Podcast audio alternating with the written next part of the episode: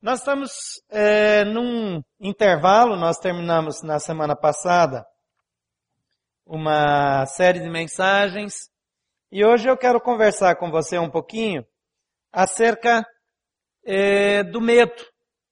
Alguém aqui tem medo ou já teve medo alguma vez na vida? Levanta a mão. Ok, agora só levanta a mão quem tem problema com mentira. Acho que todo mundo levantou a mão porque em algum tempo da vida se não todos, mas a absoluta maioria, já teve medo. Eu já compartilhei algumas situações tolas que eu sentia medo na minha infância.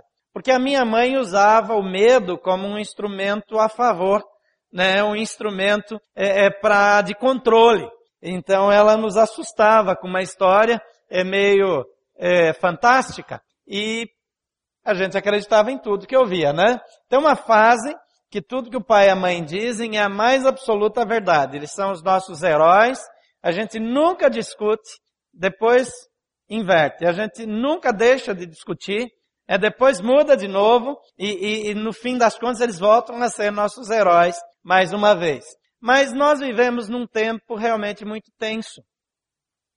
Às vezes nós não temos aquele medo. Tem gente que tem medo de apagar a luz para dormir. Mas a gente vive num período em que o medo não é mais aquele sentimento da infância, mas é um receio, uma insegurança que o ambiente é, é, gera em nós. Recentemente nós ouvimos uma matéria de que a violência no Jardim Ingá, aqui no entorno, é, se compara a Honduras. Só se compara a Honduras. As coisas estão acontecendo aqui bem perto da gente. Vocês acompanharam aí pela imprensa o atentado lá na Noruega. Um país sossegado, um país que não tem muito investimento em segurança, porque a vida é tranquila. As pessoas não estão acostumadas a ver muitos policiais, e quando vêm policiais eles não andam armados.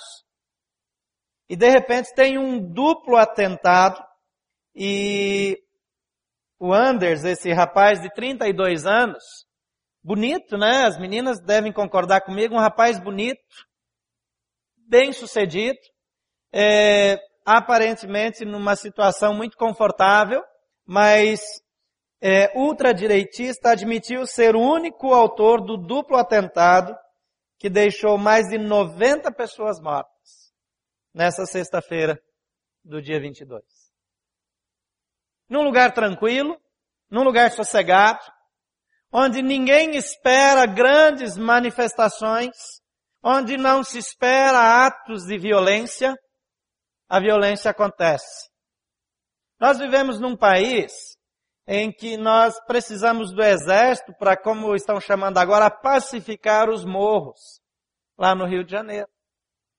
Quando ainda morava no estado de São Paulo, nós tivemos um movimento do PCC, que estava insatisfeito com o tratamento recebido, estavam dificultando muito a vida dos traficantes, afinal de contas, né? Criando problemas para eles, então eles decidiram eh, fazer um toque de recolher em, São Paulo e nas cidades é, circunvizinhas. E teve toque de recolher onde nós morávamos. As escolas fecharam. Jogaram bombas por lá, atearam fogo em ônibus.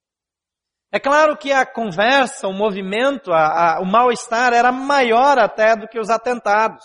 Mas eu lembro de, de passar na frente dos postos policiais e, e eles estarem como que acuados. Se protegendo, colocando todo tipo de proteção na pista para que nenhum carro invadisse, proteção contra carro-bomba e, e estavam em pânico. E quando as autoridades estão em pânico, como fica a população? Em São Gonçalo, no Rio, Tanite Cardoso, de 27 anos, técnica em enfermagem, na última sexta-feira também, dia 22, se passando por médica, sequestrou a recém-nascida Ayana, dos braços da mãe. Faz de conta que é um procedimento médico e leva o bebê embora. Depois se soube que ela teve um, que ela perdeu o seu bebê. Então ela vai, compra um jaleco, um estetoscópio, tentou entrar em outros hospitais antes de conseguir entrar nessa maternidade e simplesmente pega o bebê e vai embora.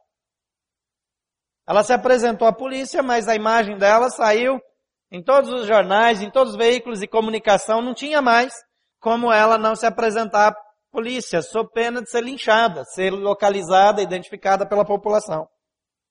Ela estava na cidade de Cordeiro, a 140 quilômetros de São Gonçalo.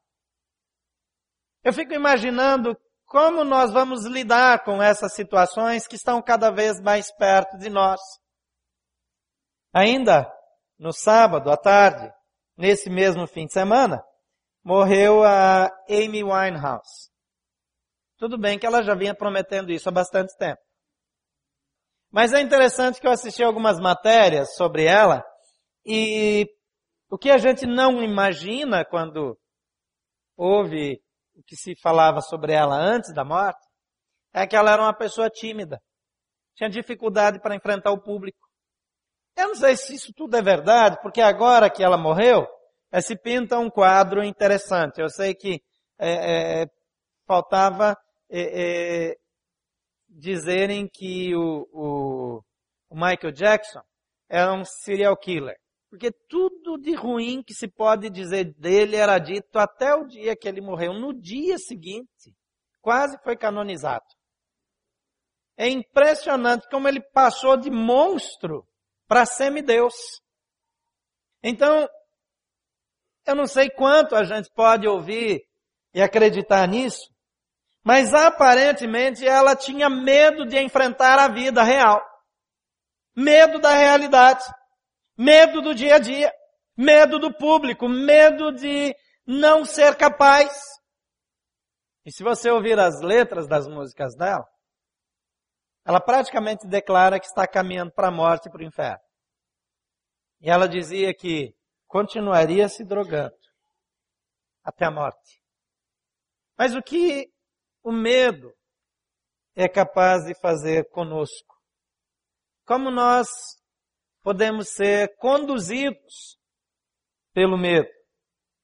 Em Brasília nós temos algumas casas que são em ruas eh, sem saída, especialmente aqui no plano piloto, e que as casas ainda são relativamente desprotegidas.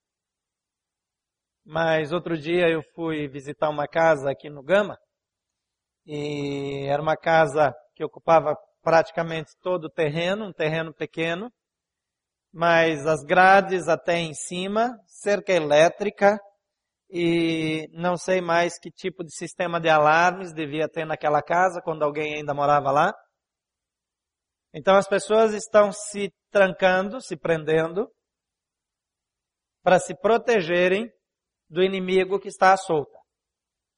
Nossos filhos correm o risco de ser assaltados na porta da escola. É, na porta da escola de uma das minhas filhas, há algum tempo atrás, é, alunos eram assaltados todas as semanas. Todas as semanas. Aqui, muito perto. Não é uma coisa assim lá longe. Violência no trânsito. 1 João 4, 14. Mesmo versículo que o Felipe usou é, no artigo que ele escreveu para o informativo dessa semana. Diz assim, no amor não há medo. Pelo contrário, o perfeito amor expulsa o medo porque o medo supõe castigo. Aquele que tem medo não está aperfeiçoado no amor. Se você abrir o seu informativo, você vai ver uma matéria sobre o vale é, e o trabalho que está se fazendo no entorno do Vale do Amanhecer, onde há uma população extremamente carente, abandonada, esquecida e sem esperança. Agora há um trabalho de reconstrução, um trabalho de restauração da autoestima e de apresentação do Evangelho para aquelas pessoas. Mas uma facção responsável por parte do, do, tráfico de drogas ali naquela região, estava incomodada com a presença é, da, das nossas equipes lá. Então o pastor Valdeir decidiu, colocou algum material embaixo do braço, entrou lá na boca e, e falou, eu vim aqui para compartilhar com vocês o que nós estamos fazendo aqui e compartilhar do amor de Jesus. Algumas pessoas teriam morrido antes de fazer isso, de pânico. Mas quando ele rompeu o medo e entrou lá, Eles falaram, não, agora vocês não precisam mais ter medo, é que a gente estava se sentindo discriminado, vocês só estavam cuidando dos outros. Agora que vocês nos incluíram, está tudo certo. Vamos ler esse versículo juntos? No amor não há medo. Pelo contrário, o perfeito amor expulsa o medo, porque o medo supõe castigo. Aquele que tem medo não está aperfeiçoado no amor. Conheci uma menina, ela estava aí com por volta dos 16 anos. Todas as noites, por mais que ela tentasse ir para o quarto dela dormir, ela acordava em pânico, desesperada. Ia dormir no quarto dos pais. Quantos têm filhos aí adolescentes? Levante a mão. Seu sonho é que seu filho adolescente durma toda noite no seu quarto, não é? Imagina a situação toda noite. Toda noite. E era uma situação difícil. É claro que os pais vão receber o filho com amor, a filha com amor, mas que situação delicada. Sempre medo, insegurança. A lista dos maiores medos apresenta em primeiro lugar o medo de voar. Quantos aqui têm medo de voar? Levante a mão. Tem alguns que adquiriram na viagem para a Austrália, né? Em segundo lugar, medo de falar em público. Alguém tem medo de falar em público? Aqui, deixa eu ver se a pesquisa está correta. Depois, medo das alturas. Quem é que tem medo de altura? Chega na sacada do prédio, eu tô, aqui já aumentou em relação ao primeiro. Vamos fazer um teste aqui. Quem tem medo de voar? Ah, diminuiu? Medo de altura? Olha só. A pesquisa não foi feita em Brasília. Em, ter, em quarto lugar está o medo do escuro. Não, não levanta a mão. É, em quinto lugar, tem pessoas que têm medo da intimidade. Por isso tem tanto homem solteiro que não casa. Acho que não é só isso. Quem já passou dos. Não, deixa. Deixa, deixa. Melhor não. Quem ainda é solteiro e quer casar um dia aqui? Levanta a mão. Tá com dificuldade para casar, não? Não, não. Sumiram as mãos? Eu sou casado, a minha mão está aqui só para servir de exemplo, tá? Mas tem gente que tem medo de intimidade. Em sexto lugar está o medo da morte. Em sétimo lugar, o medo do fracasso. Oitavo lugar, o medo da rejeição, incluindo a autorrejeição. Em nono lugar, medo de aranhas. Alguém aqui tem medo de aranha? Ah, tá certa a pesquisa. Medo de barata? Rato? Chega, né? Tá, tá baixando, tá dando. Em décimo lugar está o medo de compromisso. Esse eu acho que devia estar em primeiro lugar. Medo de compromisso. Em São Paulo, essa aqui não é uma lista nacional, em São Paulo uma pesquisa realizada no interior do estado, é, pelas empresas Sampling Pesquisas de Mercado e, e Limite Pesquisa de Marketing, é, constatou que o principal medo dos paulistas do interior é, perder a vida, 18%. E esse medo, eles têm mais medo de morrer do que medo da morte do cônjuge ou de um filho. Eu fiquei em dúvida se ele tem mais medo que ele morra ou se ele se importa mais com a morte dele ou do cônjuge, etc. É, uma preocupação também anotada nas respostas dos entrevistados é que 14% dos paulistas eles negam ter qualquer tipo de medo, mas quando pergunta sobre o medo de morrer, eles têm medo.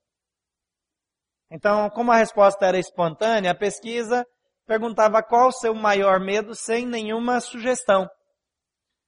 13% dos paulistas é, têm medo é, relacionado com a situação financeira ruim, de não conseguir pagar as dívidas e medo da pobreza. 12% tem medo de alguma doença. E a pesquisa foi realizada é, de junho a julho de 2005 e foram entrevistadas 1.495 1.495 pessoas só no interior do estado de São Paulo. Agora, se você fizer uma pesquisa simples no Google, por exemplo, é, sobre medo, você encontrará 6 milhões 820 mil resultados. 6 milhões 820 mil resultados. Quando o assunto é medo. Será que esse é um assunto importante para a comunidade? Parece que o medo tomou conta de muitas pessoas. Se você fizer uma pesquisa numa Bíblia eletrônica dessas, que não é uma pesquisa fiel, porque ela não considera o assunto apenas a palavra, você encontrará 325 versículos bíblicos que se referem a medo.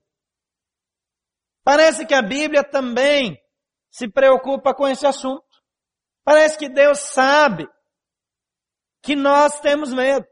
Então ele traz informações sobre esse assunto. Deuteronômio capítulo 2, versículo 25 fala sobre medo dos povos. O Salmo 91, versículo 5 fala sobre medo da noite. João 19, 38 fala sobre o medo das pessoas. Hebreus 2,15 fala sobre o medo da morte. Ezequiel 1,18 fala sobre o medo do desconhecido. Isaías 2, 21 fala sobre medo de Deus. Em Mateus 6, 30 fala sobre medo do futuro, para citar alguns exemplos.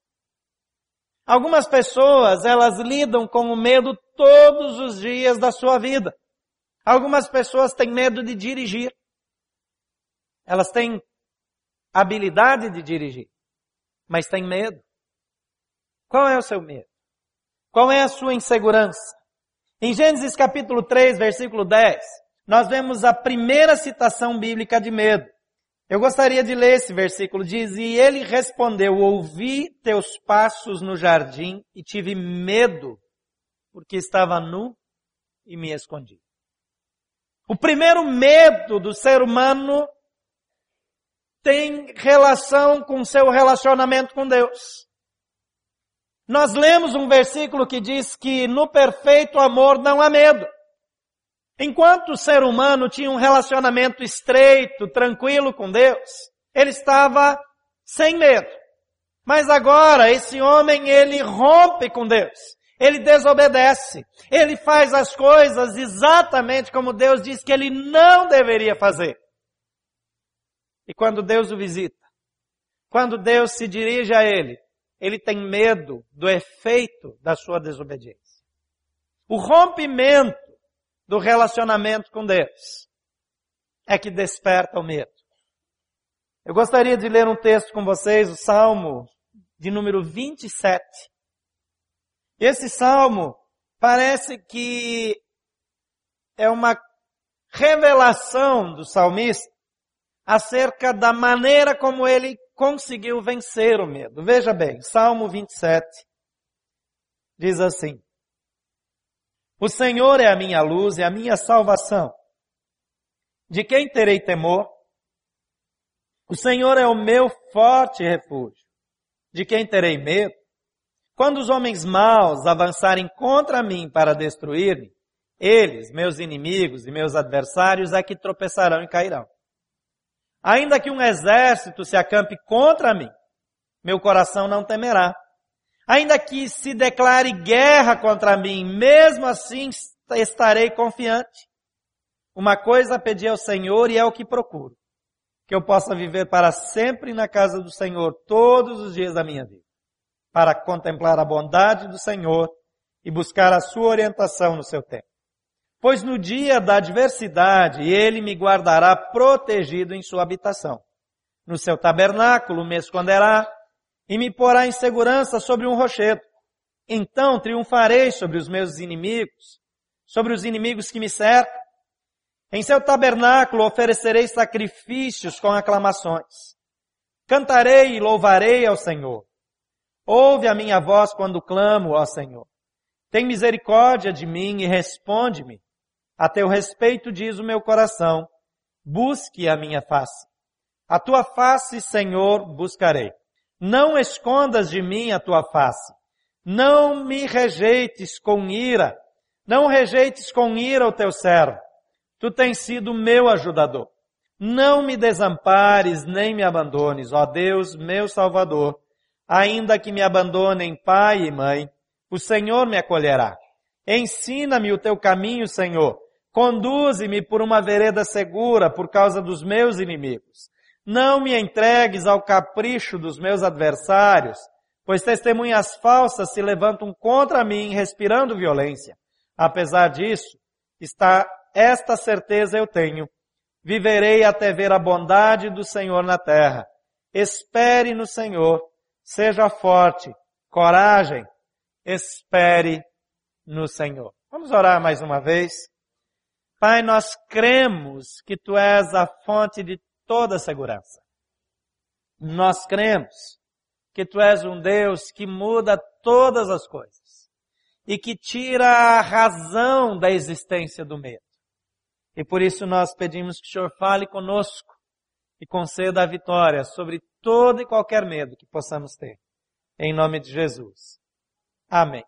Olhando para o Salmo, para esse Salmo onde Davi faz essa declaração corajosa, eu gostaria de apresentar alguns princípios, muito simples, poucos, mas que podem ser transformadores, se você crer neles e colocá-los em prática na sua vida. Em primeiro lugar, Deus é a maior fonte de segurança.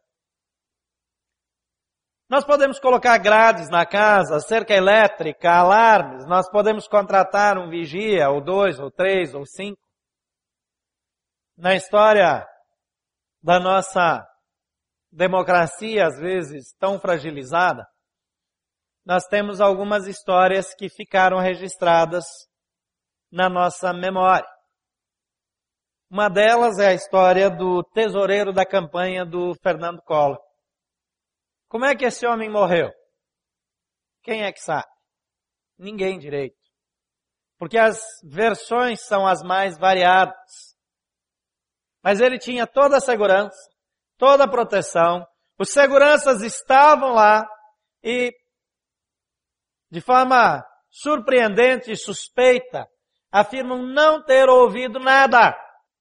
Até que apareceu uma versão fraudulenta de que a namorada o matou e depois se suicidou. Versão facilmente derrubada pelos especialistas. Finalmente, bem mais tarde, veio a confirmação de que eles dois foram assassinados. De que maneira nós estaremos seguros? Davi diz aqui no Salmo 27, versículos 1 a 3, o Senhor é a minha luz e a minha salvação. De quem terei temor? O Senhor é o meu forte refúgio, de quem terei medo? Quando homens maus avançarem contra mim para destruir-me, eles, meus inimigos e meus adversários, é que tropeçarão e cairão. Ainda que um exército se acampe contra mim, meu coração não temerá. Ainda que se declare guerra contra mim, mesmo assim estarei confiante. É interessante que ele começa dizendo: O Senhor é a minha luz e a minha salvação. Naquela época, não havia iluminação pública. Não tinha energia elétrica.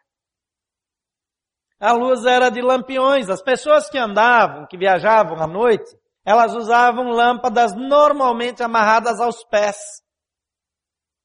Essa lâmpada, essas lâmpadas amarradas aos pés, lamparinas, na verdade, que queimavam com azeite, elas serviam para evitar que ele tropeçasse, que ele caísse, ou que, que pisasse, caísse num buraco, ou tropeçasse numa pedra.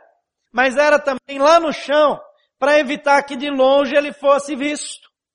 Porque os assaltantes, os homens maus, eles andavam na noite é, é, espreitando, é, é vigiando, tentando é, é, atacar aqueles que eventualmente viajavam, porque as cidades, elas normalmente eram protegidas por muros, elas fechavam os seus portões ao anoitecer. Então as viagens eram cuidadosamente planejadas para chegar até uma cidade de refúgio e entrar nela antes do anoitecer e lá dentro então ter segurança. Então Davi diz: O Senhor é a minha luz. Na luz não há medo. A luz impede a caminhada noturna. Ele tinha na sua memória a história que os pais contavam de um Deus que durante a noite, na caminhada do seu povo, se tornava uma coluna de fogo e aquele povo tinha luz a noite inteira. E ele diz: quem anda com Deus anda na luz. Quem faz coisas nas trevas teme a luz.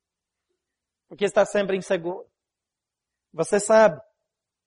Se você já andou em caminhos errados, se você já cometeu algum crime, algum delito, se você já desonrou seu casamento, você sabe muito bem o quanto você andava apreensivo, com medo de ser descoberto, como a tensão, o medo, a insegurança já tomaram conta da sua vida.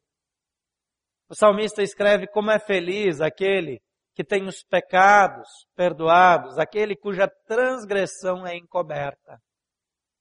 Não há nada como viver sem culpa, sem ter nada para esconder. Não há nada como ter uma vida que, mesmo que apareça alguma coisa errada lá do passado, ela foi acertada. Eu não respondo mais por aquilo. Porque a minha vida mudou. Mas tantos homens ilustres do nosso país tem suas obras principais nas trevas. E ele diz, Senhor é a minha luz e a minha salvação. O Senhor é o meu forte refúgio. Tudo que alguém que viajava na escuridão daquela época queria era um lugar de refúgio, onde ele podia dormir em segurança onde às vezes vários viajantes se juntavam e montavam guardas num, perto de um rochedo, perto de um lugar seguro, onde eles podiam estar amparados, protegidos. Ele diz, o Senhor é a minha proteção. É tão diferente de imaginar um Deus de uma religião. É tão diferente de imaginar Deus como alguém que impõe regras de conduta apenas. Esse homem olha para Deus como a sua fonte de proteção. Segundo princípio de Davi que eu vejo aqui é que a presença de Deus provê os recursos para vencer o medo.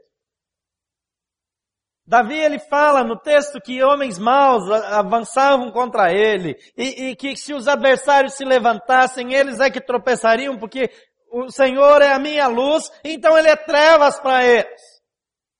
Mas agora, no versículo 4 a 6, ele diz uma coisa pedi ao Senhor, e é o que procuro. Que eu possa viver na casa do Senhor, todos os dias da minha vida, para contemplar a bondade do Senhor e buscar a sua orientação no seu tempo. Pois no dia da adversidade, ele me guardará protegido em sua habitação, no seu tabernáculo me esconderá e me porá em segurança sobre um rochedo. Então triunfarei sobre os inimigos que me cercam. Em seu tabernáculo oferecerei sacrifícios com aclamações. Cantarei e louvarei ao Senhor. É interessante que quando ele fala que eu possa viver na casa do Senhor, o que é que significa viver na casa de alguém? Quantos aqui ainda moram na casa dos seus pais? Quando eu morava na casa dos meus pais, eu não precisava comprar comida. No máximo reclamar quando não tinha uma coisa em casa. Na casa do meu pai, eu não pagava luz, não pagava água. Eu não me preocupava com o preço do material escolar. Eu não abastecia o carro. Eu vivia na casa do meu pai. Eu fico muito feliz que já está chegando o tempo que as minhas filhas não vão mais ficar morando comigo. Eu é que vou morar com elas. E aí eu vou voltar a ter o ambiente que eu tinha na casa do meu pai. Viver na casa do Senhor significa ser alimentado na casa do Senhor, ser protegido na casa dele, ser sustentado por ele, ser guiado por ele, ser orientado. Ele diz para contemplar a bondade do Senhor e buscar a sua orientação. Eu lembro a primeira vez que eu é, fiquei por um longo período me correspondendo com uma menina que eu conheci num acampamento que foi lá nas terras dos meus pais. E a igreja fazia eventos e não tinha lugares tão bons como hoje, então se montava lá uma estrutura e naquele ano conheci uma menina que acho que não tinha idade para estar naquele acampamento, assim como eu também não tinha. E nós passamos aí uns três, quatro anos nos correspondendo. Eu confesso que eu esqueci de como ela era. É, eu não lembrava mais da aparência dela. Mas as cartas rolaram naquele período. E chegou um tempo que dava a impressão, pelas cartas que eu recebia e enviava, que havia alguma expectativa de que alguma coisa algum dia acontecesse. Então, eu não sabia o que, é que se fazia nessa situação.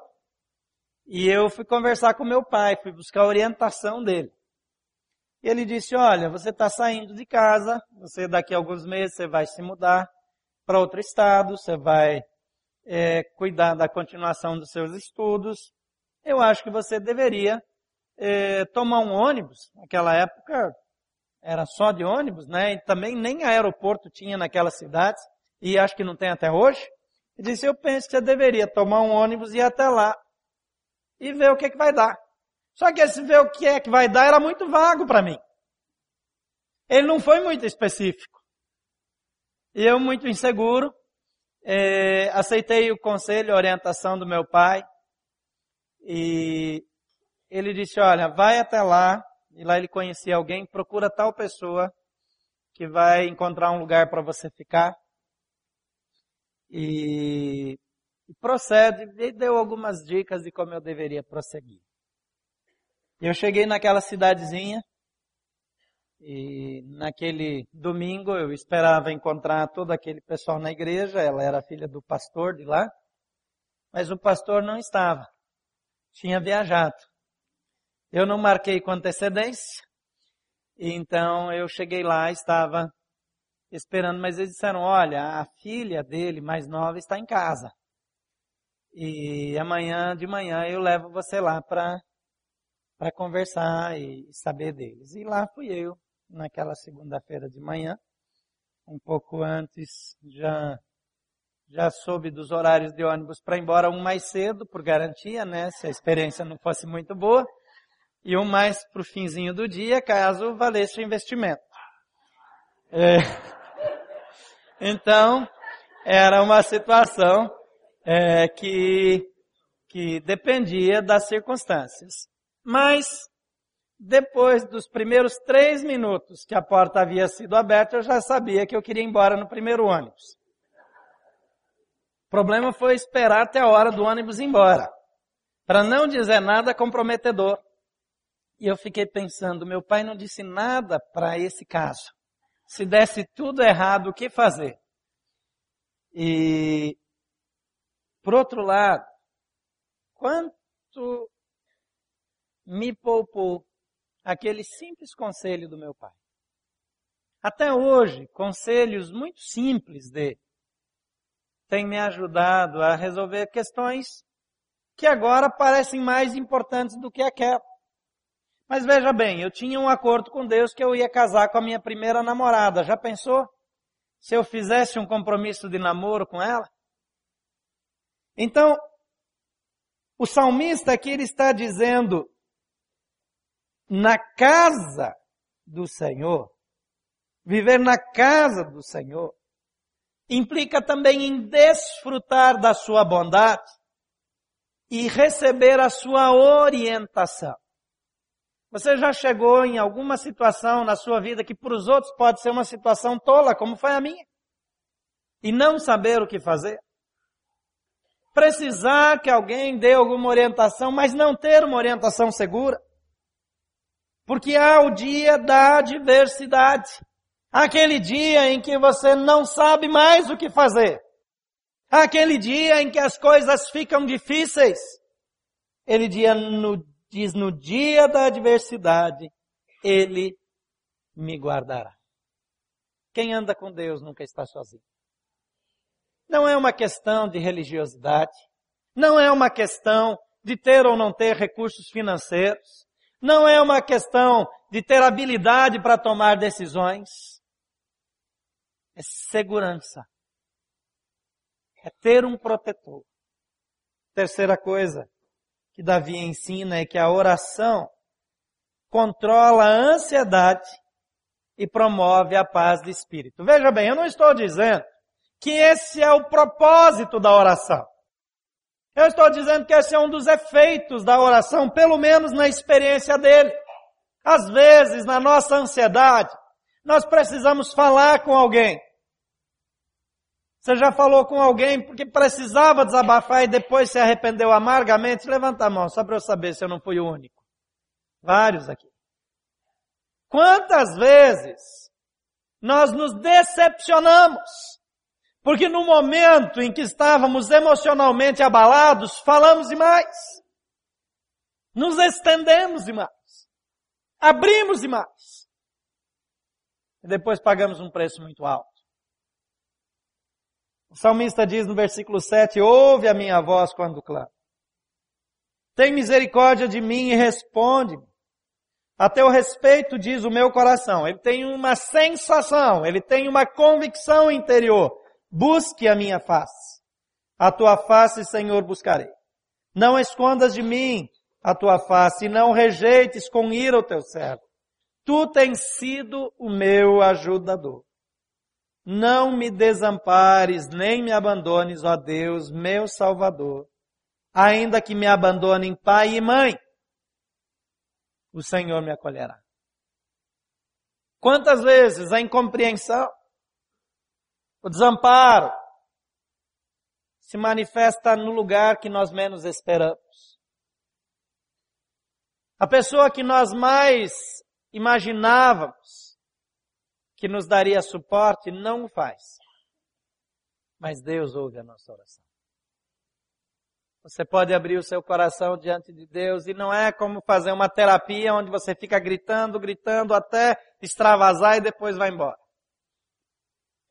Você vai ter que parar de duas em duas horas do seu trabalho achar um lugar e berrar de novo. Mas quando nós abrimos o coração diante de Deus, Ele nos dá condições de vencer o medo. Ele coloca uma segurança, uma paz. Ele põe esse tipo de sentimento que o salmista descreve aqui, ele diz, ainda que me abandonem pai e mãe. Os últimos a desistirem de nós são nossos pais, a rigor. Em média. Mas ele diz, ainda que me abandonem pai e mãe, o Senhor me acolherá. Eu tenho a quem recorrer. Em quarto e último lugar, a rendição a Deus gera equilíbrio e segurança para a vida. A rendição, a submissão, a verdadeira rendição a Deus gera equilíbrio e segurança. O salmista diz, ensina-me o teu caminho, Senhor. Conduze-me por uma vereda segura por causa dos meus inimigos. Não me entregues ao capricho dos meus adversários, pois testemunhas falsas se levantaram contra mim, respirando violência. Apesar disso, esta certeza eu tenho. Viverei até ver a bondade do Senhor na terra. Eu tenho uma convicção, uma certeza. A presença de Deus ele diz aqui, Senhor, me ensina o teu caminho, não o meu caminho. Mostra a tua direção, não as minhas alternativas, mas uma direção segura.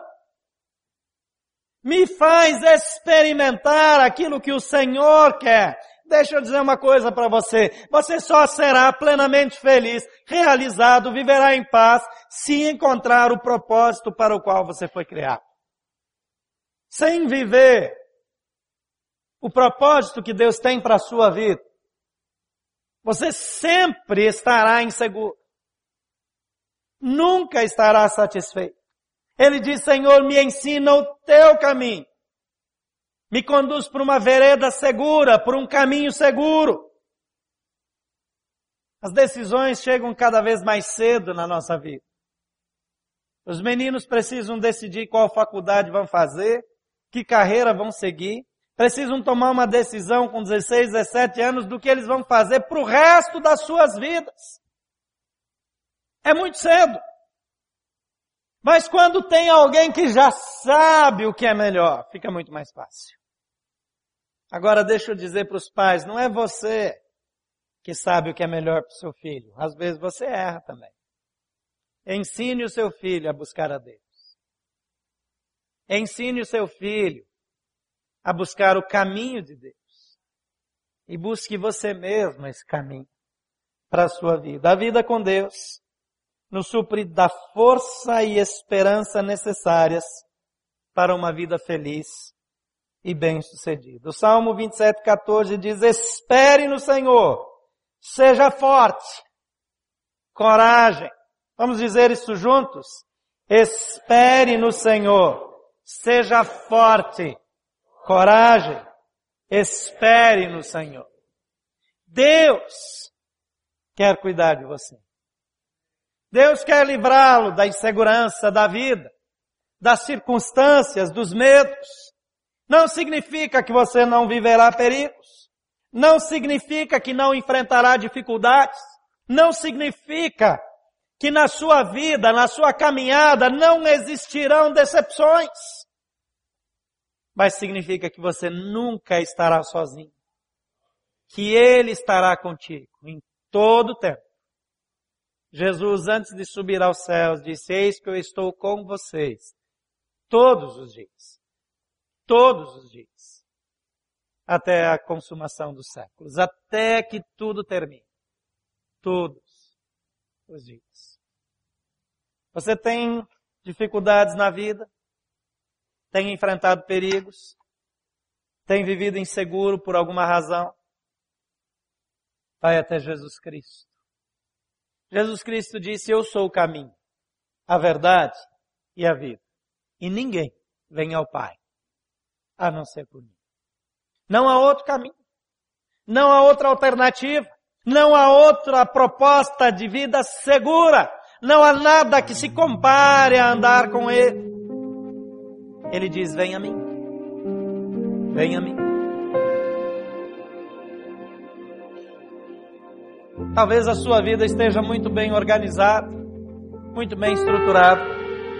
Você está guardando para a velhice, ou está desfrutando daquilo que guardou durante a sua juventude. Você está colhendo os louros do seu investimento, da sua capacidade,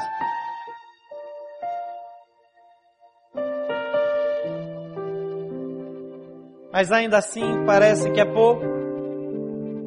Não há segurança.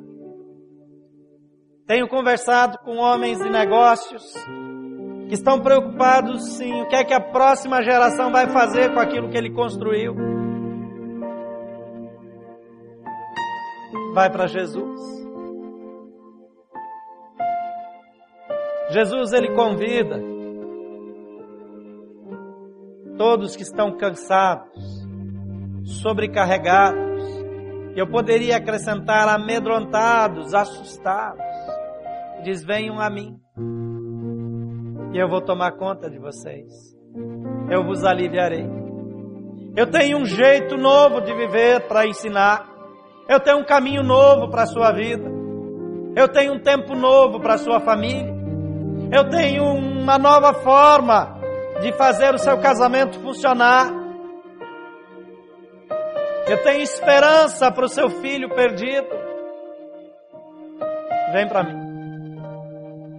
E a Bíblia diz que o caminho do relacionamento com Deus passa por duas atitudes: crer que Jesus Cristo é o Filho de Deus, crer que Ele viabilizou o caminho para que você tivesse um relacionamento perfeito. Porque a coisa mais significativa que Deus fez foi enviar Jesus Cristo a esse mundo para morrer em meu lugar, em seu lugar, porque a Bíblia diz que entre nós e Deus havia uma separação por causa daquilo que a Bíblia chama de pecado. Porque erramos o alvo, nos afastamos de Deus. Mas a Bíblia diz que Jesus veio para pagar o preço, para que eu e você possamos viver sem medo, possamos viver em segurança, possamos experimentar verdadeiro amor. Como está a sua vida? Você já tem um relacionamento com Jesus Cristo? Primeira coisa que a Bíblia diz é que você precisa crer. A segunda coisa é que você precisa receber. Diga, Senhor Jesus, eu te recebo no meu coração. Eu quero, eu quero essa vida. Você precisa dizer para Ele: Eu reconheço que Tu és o Filho de Deus, eu aceito o seu perdão. Reconciliação com Deus. Eu gostaria de fazer essa oração. Vamos fazer todos juntos. Feche seus olhos. Diga comigo, Senhor Jesus. Eu creio que Tu és o Filho de Deus que morreu numa cruz em meu lugar. Eu creio que o Senhor perdoa os pecados. Eu te recebo como meu Senhor, como meu Salvador. Eu quero viver contigo. Eu quero aprender de ti. Perdoa os meus pecados. Muda a minha história. Me ensina a viver contigo. Viver sem medo, certo do teu cuidado. Em nome de Jesus. Amém.